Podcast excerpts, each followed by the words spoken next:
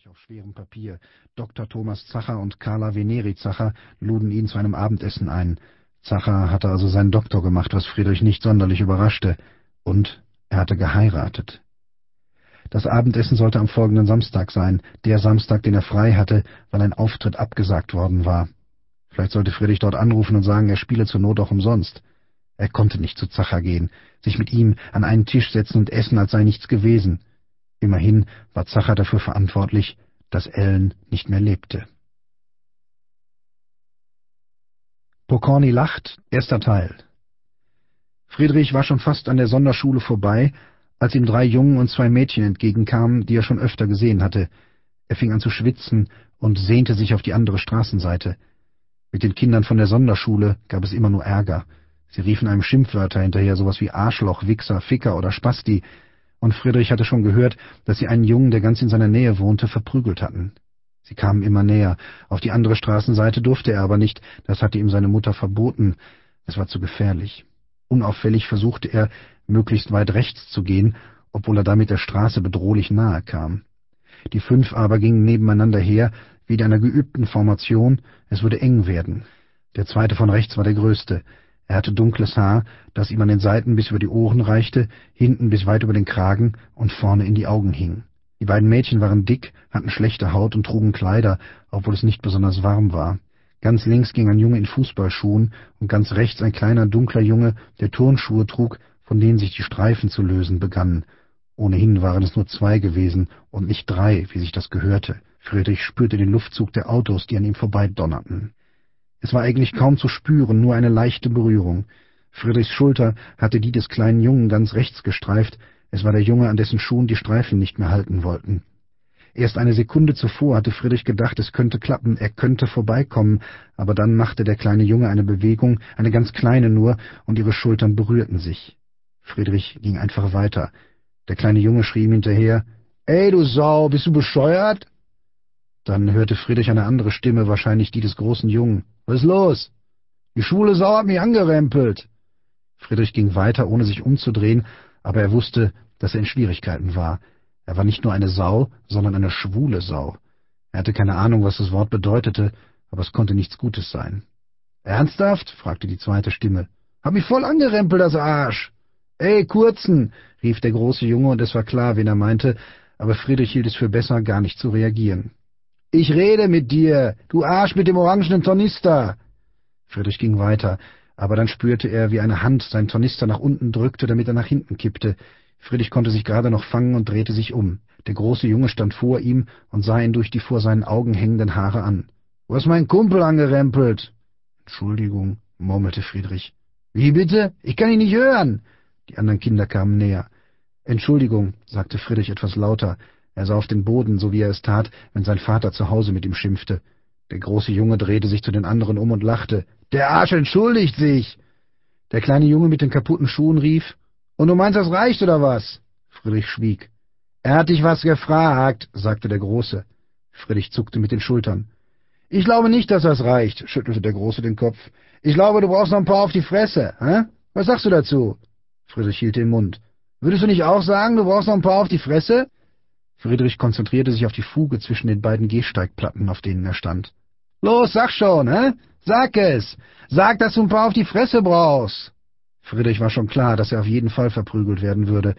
Wenn er tat, was der Junge wollte, würde er Prügel bekommen, weil er darum gebeten hatte, und tat er es nicht, würde der Junge ihn schlagen, weil er nicht gehorcht hatte. Doch er hoffte, dass die Schläge nicht so schlimm sein würden, wenn er den Jungen nicht noch weiter gegen sich aufbrachte, also flüsterte er, ich brauche ein paar auf die Fresse. Was? Ich hab dich nicht gehört. Habt ihr ihn gehört? Nein, riefen die beiden Mädchen wie aus einem Munde. Also nochmal, komm, spuck's aus. Da es nun einmal heraus war, konnte er es genauso gut auch wiederholen, und Friedrich sagte lauter, ich brauche ein paar auf die Fresse. Habt ihr gehört? Der große Junge fing an zu lachen. Der Idiot will was auf die Fresse. Friedrich dachte noch, der Junge könnte doch mal eine andere Formulierung gebrauchen. Da kam auch schon der erste Schlag, aber nicht der Junge hatte zugeschlagen, sondern eines der Mädchen. Sie kicherte, als hätte sie von etwas Verbotenem genascht. Sie hatte ihm mit der flachen Hand auf die Wange geschlagen, hatte ihm eine Ohrfeige verpasst, als sei ein unartiges Kind. Das andere Mädchen schlug Friedrich mit der Faust ins Gesicht. Von seiner Nase breitete sich ein Schmerz im ganzen Kopf aus, gleichzeitig hatte er das Gefühl, niesen zu müssen. Jetzt kam bestimmt der große Junge an die Reihe. Aber bevor Friedrich wieder einen Schlag einstecken musste, hörte er ein komisches Geräusch. Es hörte sich an wie Oh! Gleichzeitig entwich irgendwo Luft, wie wenn man einen vollen Ballon losließ, bevor man ihn zugeknotet hatte. Der Junge mit den kaputten Turnschuhen lag plötzlich am Boden. Vor ihm stand Thomas Zacher, ein Junge aus seiner Klasse, mit dem er aber noch nie gesprochen hatte. Für etwa eine Sekunde guckten alle sehr überrascht. Dann rief der große Junge, »Wer bist du denn?« Statt zu antworten, rammte ihm Thomas den Kopf in den Bauch, sprang auf ihn drauf und schlug ihm ein paar Mal ins Gesicht. Dann packte er Friedrich und sie rannten weg. An der nächsten Ecke stolperten sie, kamen zwar wieder hoch, aber da waren die anderen schon da. Jetzt gab es richtig was auf die Fresse, ob verlangt oder nicht. Es gelang Thomas immerhin, dem Jungen mit den Turnschuhen einen Zahn auszuschlagen, um nicht wie ein kompletter Idiot dazustehen, landete Friedrich einen Treffer bei einem der Mädchen, doch er traute sich nicht, ihr ins Gesicht zu schlagen, also schlug er ihr in den Magen. Ihre Schwester rempelte ihn so hart von der Seite, dass er das Gleichgewicht verlor.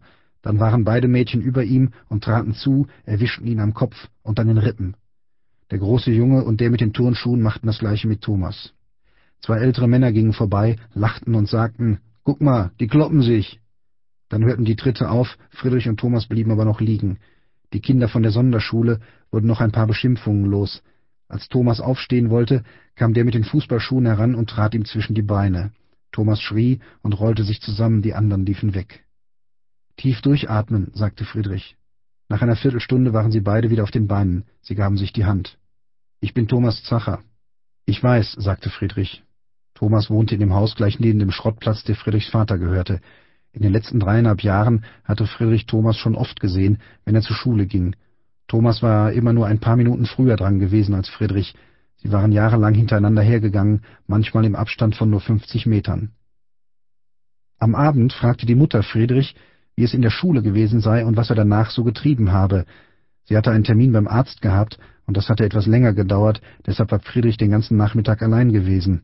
Er erzählte von der Sache mit den Kindern von der Sonderschule und dass ihm Thomas Zacher geholfen habe. Dabei sei Friedrich seinem Vater zu, wie der dicke Scheiben vom Röstbrot schnitt, wobei das Messer fast in seiner riesigen Pranke verschwand. Dreckspack, sagte der Vater, asoziales Dreckspack. Und die Mutter fragte, wen der Vater meine, die Kinder von der Sonderschule oder den kleinen Thomas Zacher. Beide, sagte der Vater. Die Zacher säuft und hat ständig Kerle bei sich rumlaufen, richtig verlottert sieht die aus. Aber der Thomas scheint ganz pfiffig zu sein, sagte die Mutter. Immerhin hat der Friedrich heute geholfen. Muss man ihm lassen, scheint kein Feigling zu sein.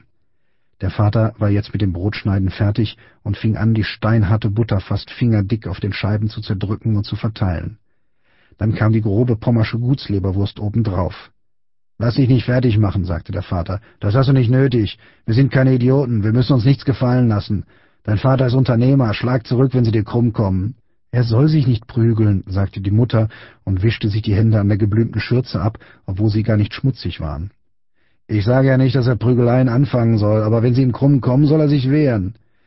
Thomas und ich wollen jetzt immer zusammen zur Schule gehen, sagte Friedrich. Ist sicher eine gute Idee, sagte die Mutter schnell. Meinetwegen, brummte der Vater. Der Junge kann ja nichts für seine Mutter. Ich erinnere mich noch an deinen ersten Schultag, sagte die Mutter. Da war doch der kleine Thomas ganz alleine, ohne Mutter und ohne Schultüte. Stimmt, Friedrich erinnerte sich. Thomas hatte in der Aula, als die Klassen eingeteilt wurden, auf der vordersten Kante seines Stuhls gesessen und das Kinn ganz weit nach vorn gereckt, um nur nichts zu verpassen.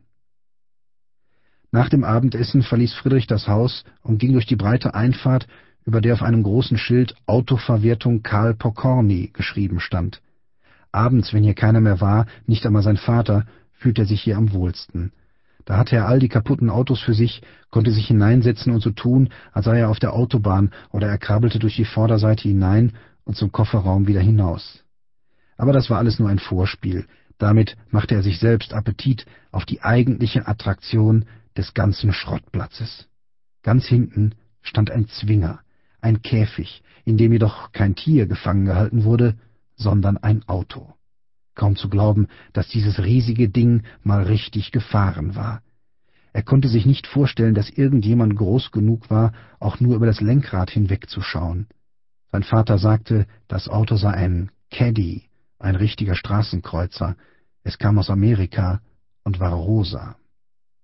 Abend für Abend stand Friedrich vor dem Zwinger und starrte den Caddy an. Spielen durfte er darin nicht, dafür war das Auto zu